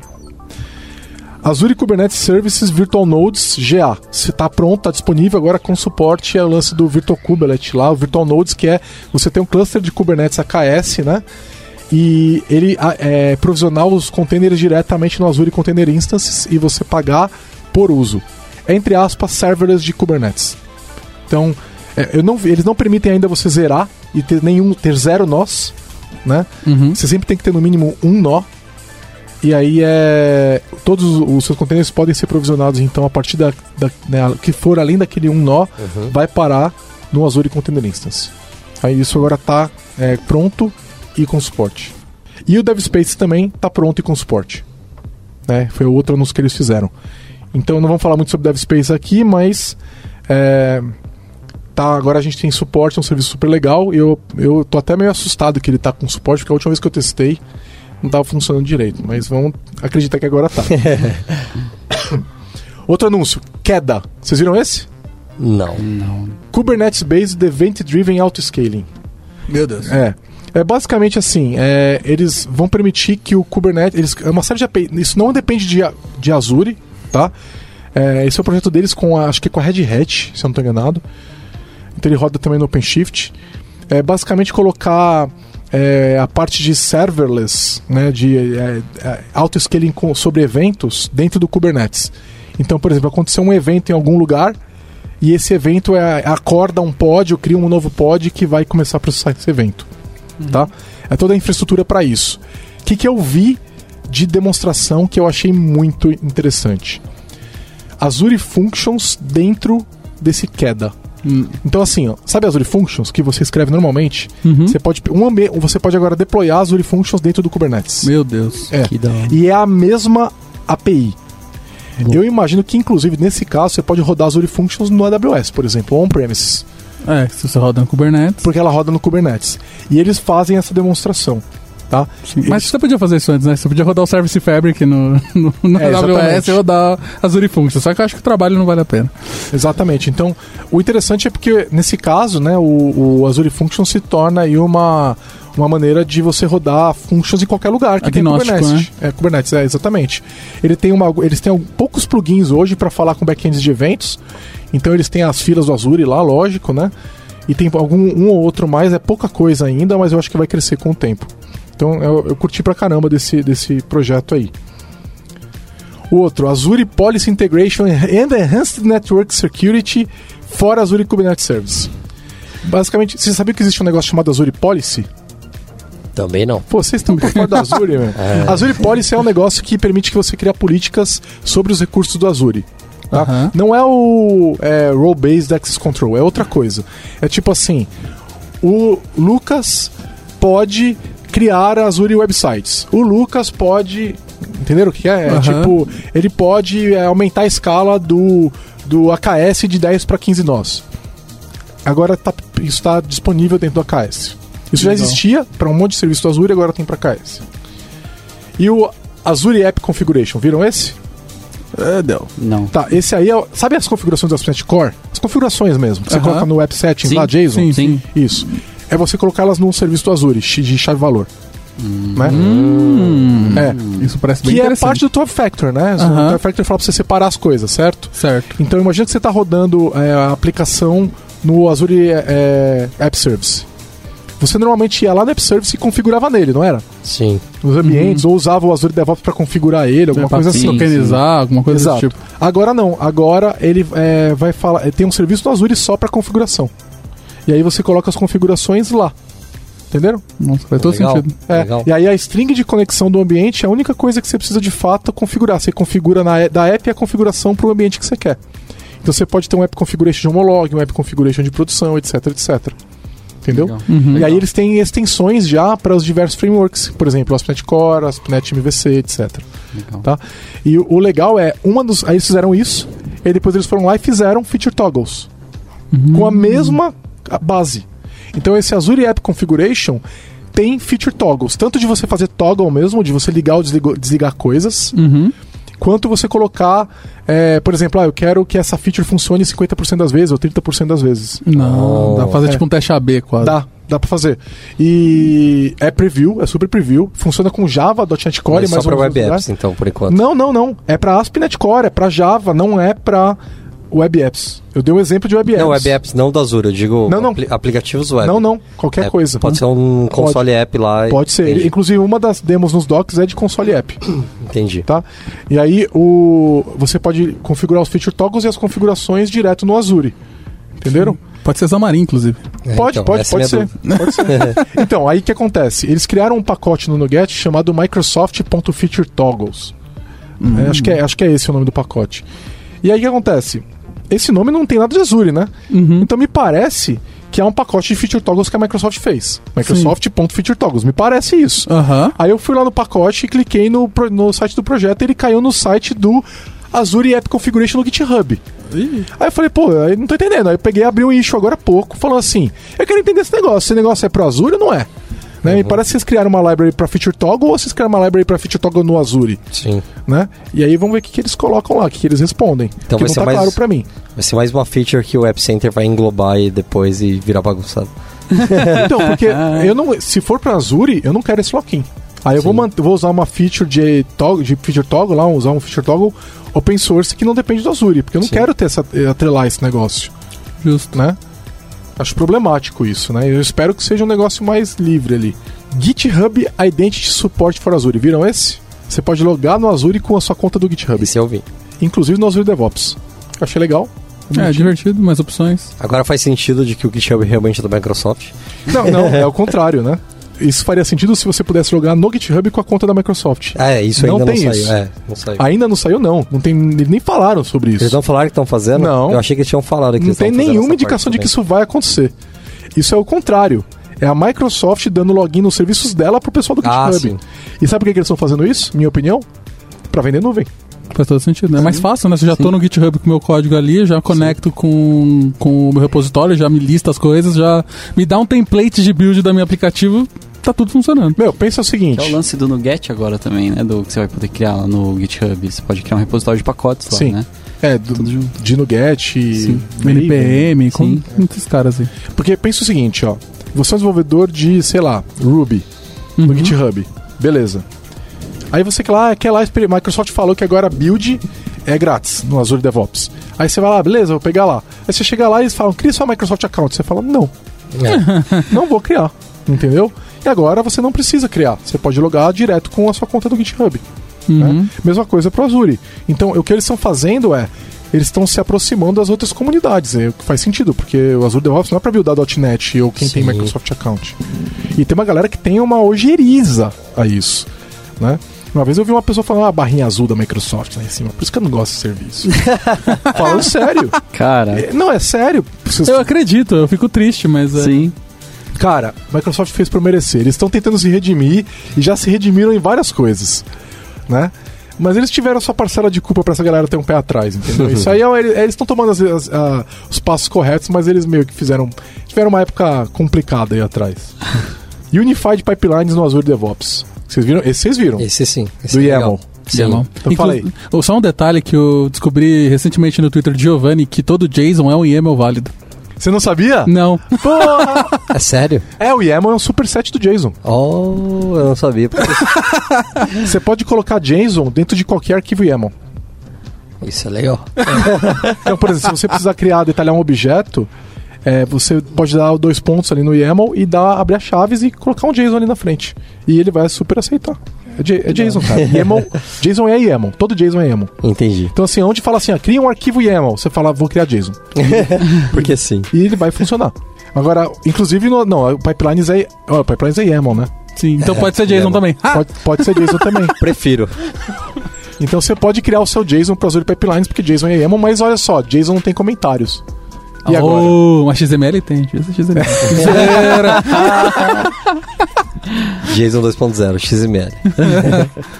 E aí, o que, que é o Unified Pipelines? É, o Azure DevOps ele já estava vindo com a possibilidade de você criar builds com YAML e tudo mais. E agora eles unificaram isso para você ter o conceito de eu tenho meu pipeline definido. E aí isso engloba um build com sei lá quantos stages em release. Tá tudo num YAML só que você consegue versionar isso e fazer ele rodar no Azure DevOps. Então é legal porque você vai ter um arquivo só que já faz tudo, né? E com as features é, que você já esperava. Então quem estava mexendo no Azure DevOps, quando mexia com com as tasks lá nas caixinhas, você via que tinha lá uns build output variables, quando você clicava, você via que era coisas de YAML e tal.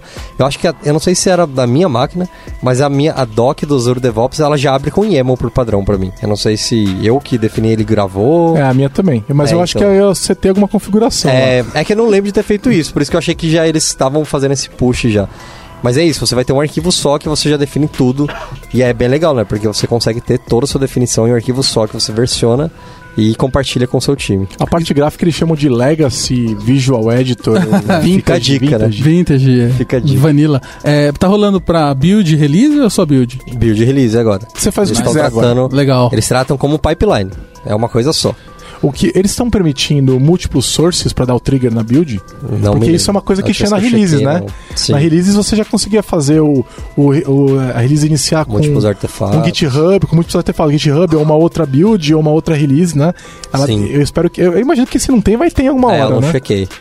E outra coisa é a, a questão dos gates e da aprovações. Eu imagino que se não tem, também em algum momento vai ter, né? Sim, eu também não cheguei a essa parte, mas essa parte pra mim também é muito importante, né? Se tiver vários stages, provavelmente algum stage vai estar com algum gate ali que, que a pessoa tem que aprovar ou alguma coisa assim. É porque na prática você podia usar a release como se fosse build, né?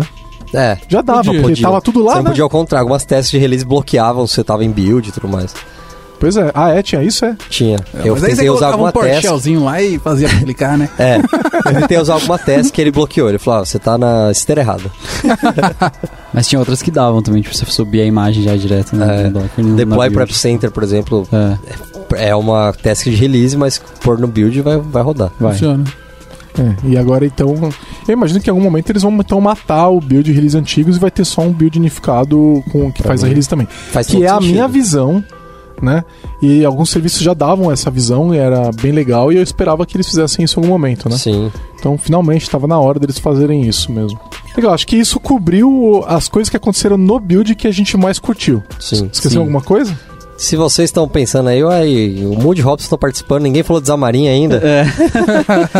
É, basicamente na build não teve muita novidade, eles fizeram algumas palestras mostrando features do Xamarin Forms 4, né? Eles mostraram o Collection View, é, qual foi o, é, e o Shell, mostraram o visual. Então eles focaram em algumas features do 4.0. E aí o 4.0 saiu hoje, no momento da gravação desse podcast, saiu há 4 horas atrás.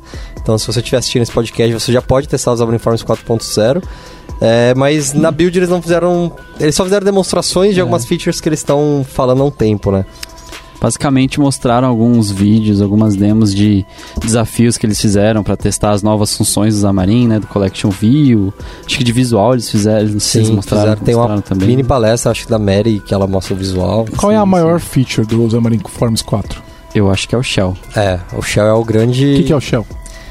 O Shell é um framework em cima dos Xamarin Forms para facilitar a escrita de apps que sejam muito simples, assim, do tipo, ah, eu tenho, sei lá, um burger menu, ou tenho abas. Ah, eles anunciaram isso tem um bom tempo Isso, já. é, então. Só que só ficou pronto agora. agora, Isso. exato. Ah. Ele ainda tá como uma feature flag, então ele tá no 4.0, mas ele ainda é uma feature flag. Se ir lá e falar que você quer usar ele. Ou Isso. seja, não tem suporte, Ele é então considerado experimental. experimental. É, e aí Então, a a- melhor feature do Xamarin Forms não existe. o, o 4.0 vem com várias outras melhorias de bug fix e tudo mais. Tem a Collection View, que eu acho que também é experimental, não tenho certeza da, da Collection View. E o visual já estava no 3.6. Eles pegaram as features que saíram no 3.6, até eles, na época do launch, eles estavam meio em dúvida, assim, né? Tipo, ah, a gente vai sair um 3.7 ou a gente vai sair um 4? E eles resolveram lançar o 4 com feature flag.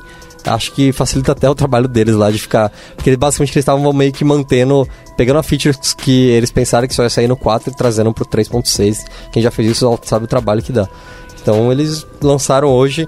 Você já pode testar essas coisas é, com um release stable, que vai vir com outras melhorias e tudo mais, mas você já pode testar agora. E o upgrade pra quem vem do 3 pro 4 é, é de boas ou tem quebra? Em geral, que eu me lembro, não tem breaking change, mas é legal olhar no release notes para ver se tem alguma coisinha. Há um tempo as, as versões do- dos Omniforms não têm quebrado, elas têm sido é, todas fáceis de migrar.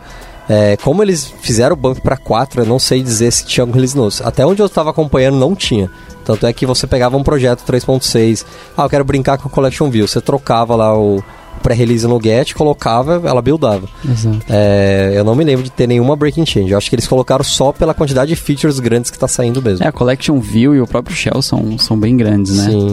Então não depende do 2019, do estúdio 2019. Não. Não, Tá. não. O que vai mudar é o template, que você vai ter um template de shell, por exemplo. Legal. Bom, eu acho que de dev a gente cobriu. É, teve um outro anúncio que foi o tal do Fluid Framework, né? Que não é tanto de dev, mas parece que vai ter alguma coisa de dev mais pra frente, né? Que foi uma experiência do pessoal que tá no Office 365 de compartilhar dados e depois, tipo, eu te mando uma tabela, daí você edita a tabela, daí eu vejo na- no, e-mail que eu mandei, aí se eu mandar pelo. colocar no Teams, a pessoa também vê, se tiver, tipo, num num portal qualquer, vai aparecer as É alterações. a evolução do SharePoint.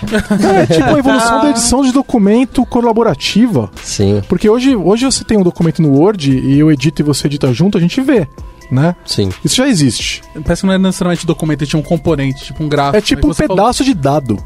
Nice, parece legal. É estranho, cara. Eu tô confuso, mas parece legal. Não, e, e eles pegam os dados assim, tipo, ele copiou, né? Aí ele copiou um pedaço do dado na web, aí ele cola no e-mail e o, o dado se reformata, mas ele fica li, li- linkado ao dado original.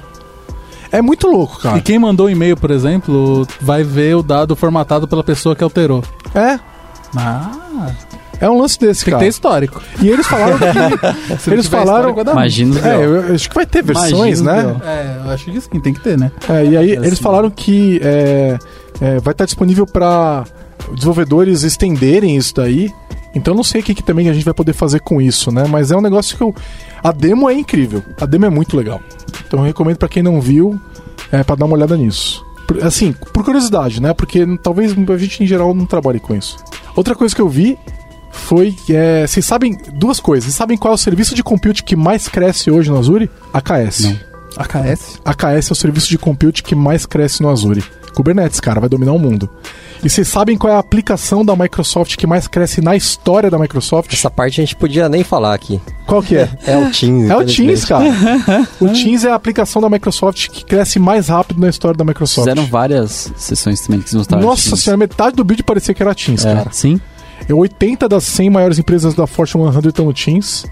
Então, assim... Eles é, mostraram um caso da BMW lá também. Eles mostraram assim. vários casos. Mostraram vários casos.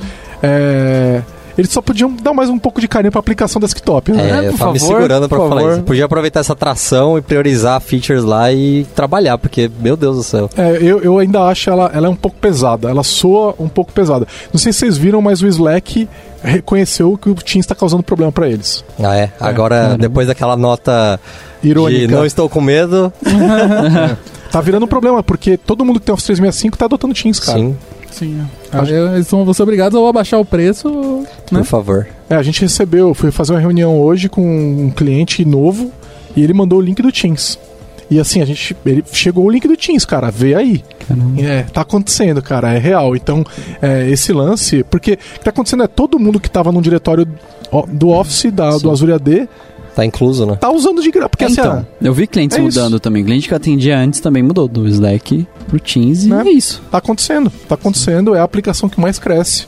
Né? Mas enfim, é, eu recomendo para quem tá ouvindo a gente dar uma olhada no, no Book of News para acompanhar as coisas que a gente não falou, porque tem muita coisa que a gente não falou.